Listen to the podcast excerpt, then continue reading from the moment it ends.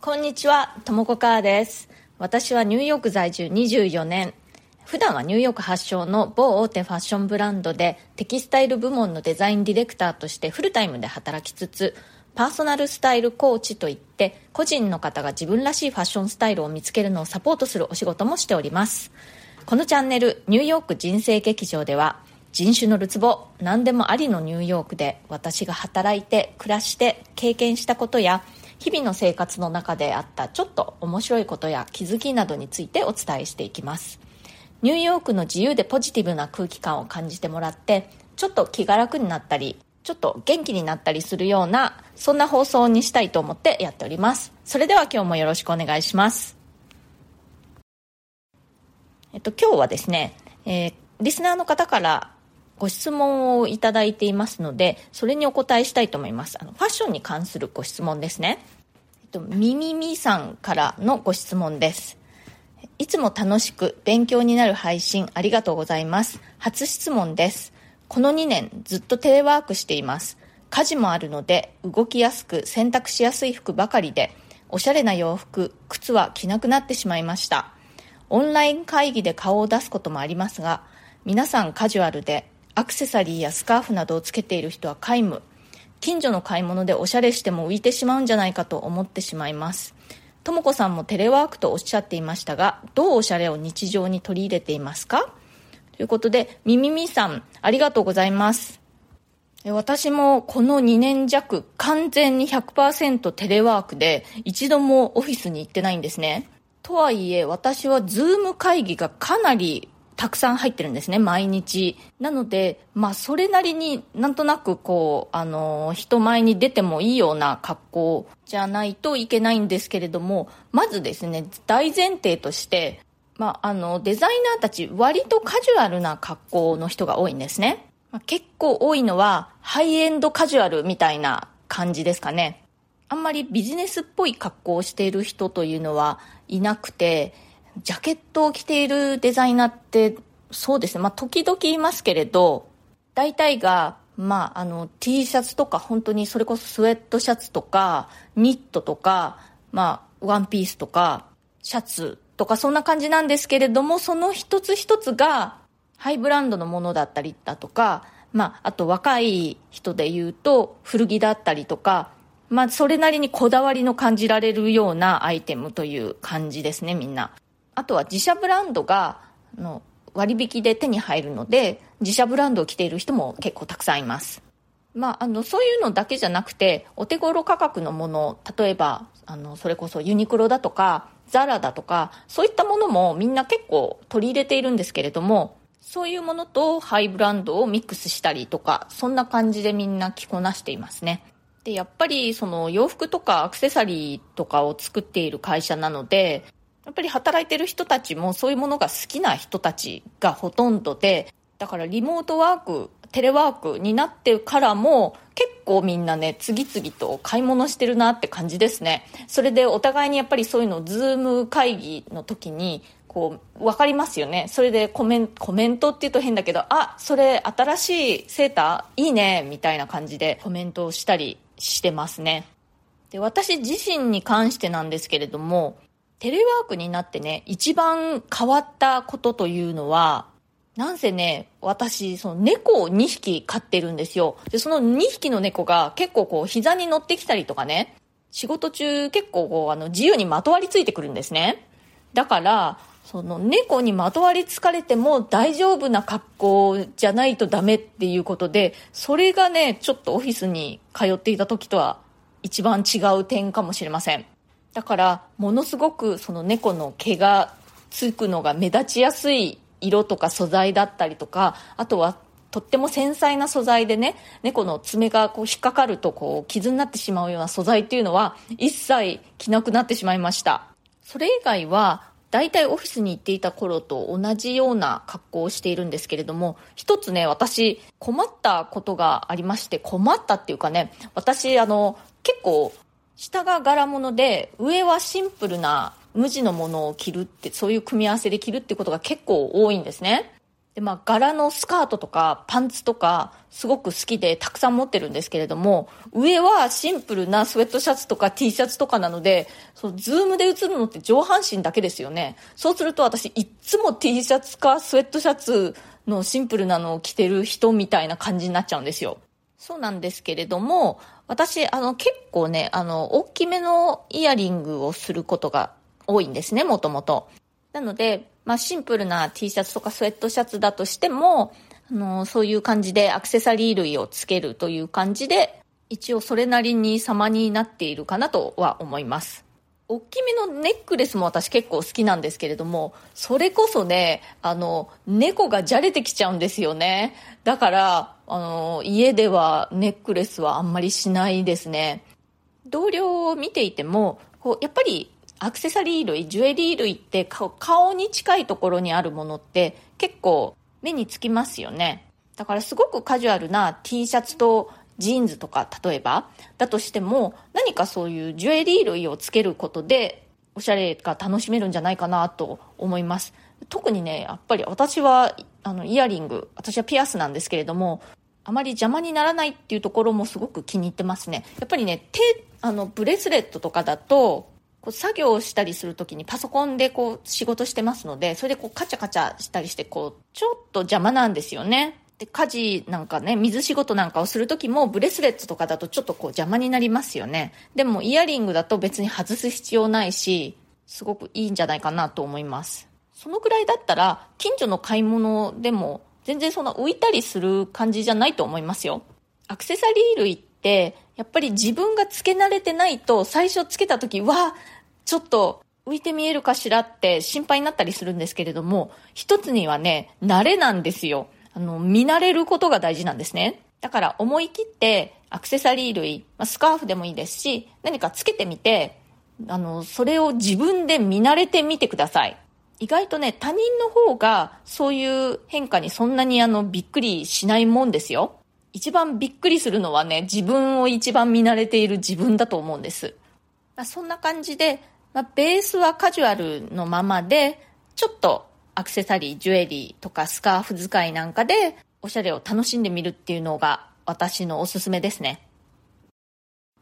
でね、実は家で仕事する時のファッションで、私がもう一つちょっとだけこの悩みというかね、問題がありまして、それは何かというと、これはあの、冬場限定なんですけれども、家の中がね、あの、すごくあったかいんですよ。ニューヨークって外は本当にあの最高気温が氷点下の日も結構あるぐらいで寒いんですけれども、その分ね、暖房がすっごくしっかりしていて、で私の住んでいるところはセントラルヒーティングでかなりしっかりちょっと暑いぐらいに暖房が効いているんですね。なので、外は氷点下でも家の中ではね、本当にスウェットシャツぐらいでちょうどいい感じなんですね。そうすると、もう秋口から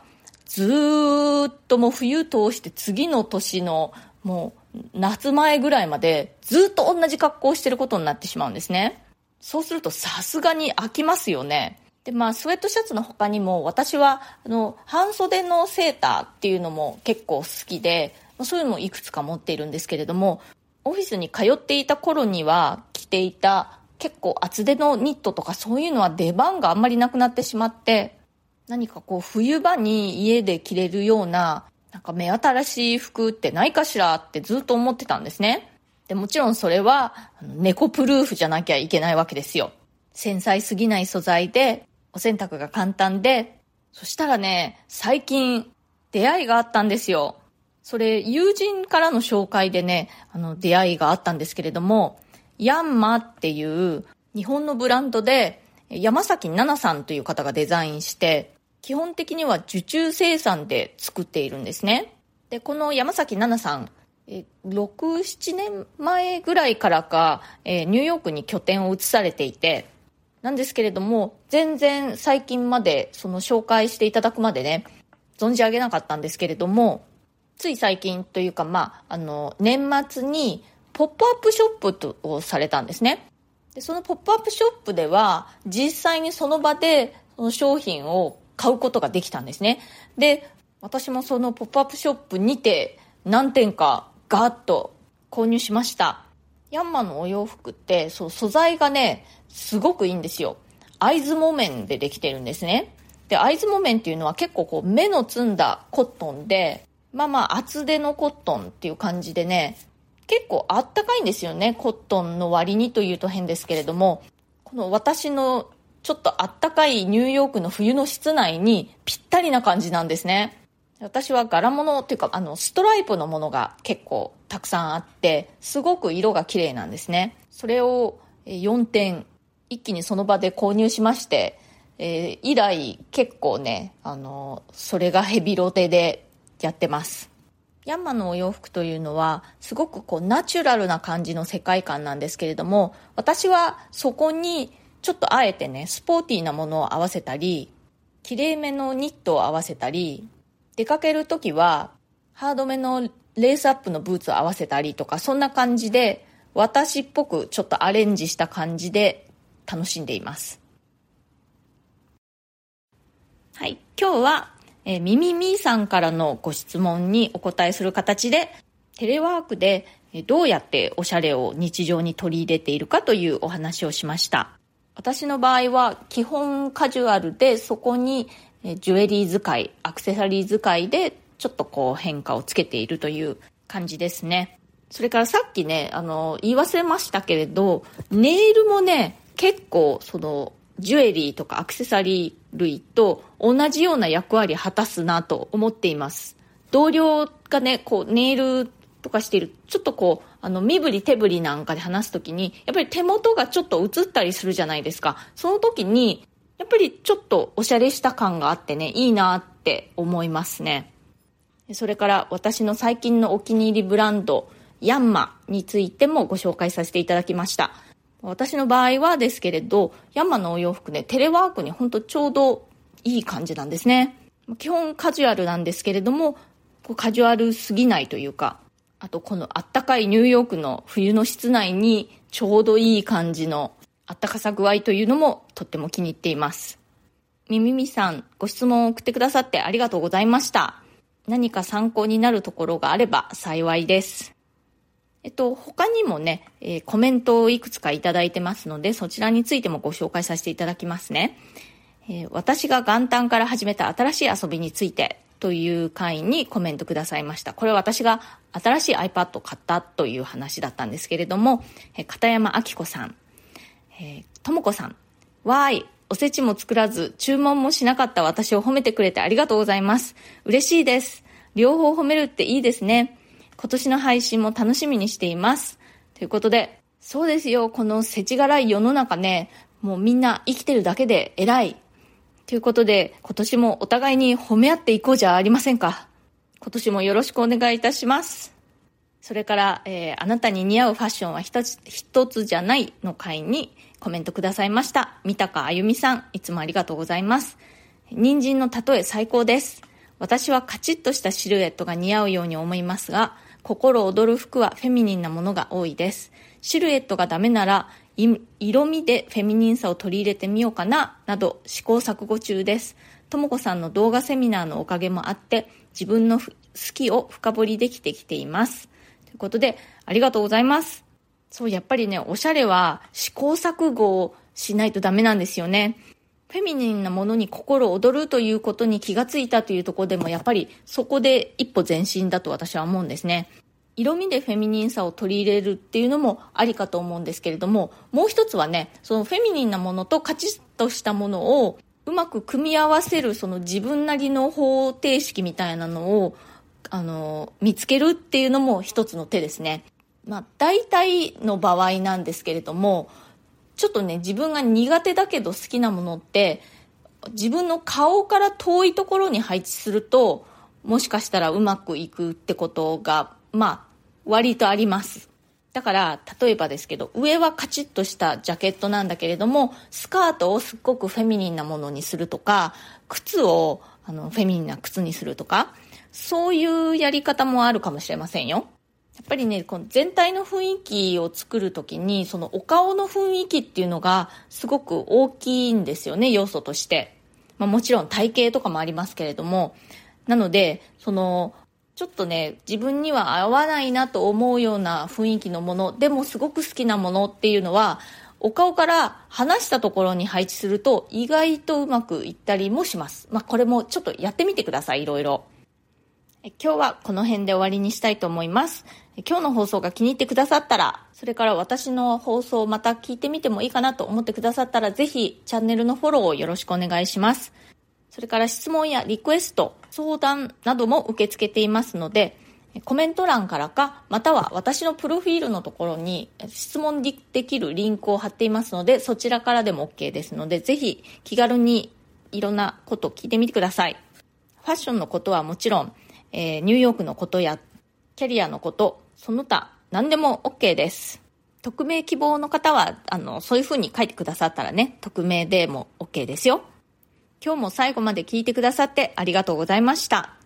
それではまた次回、ともこかーでした。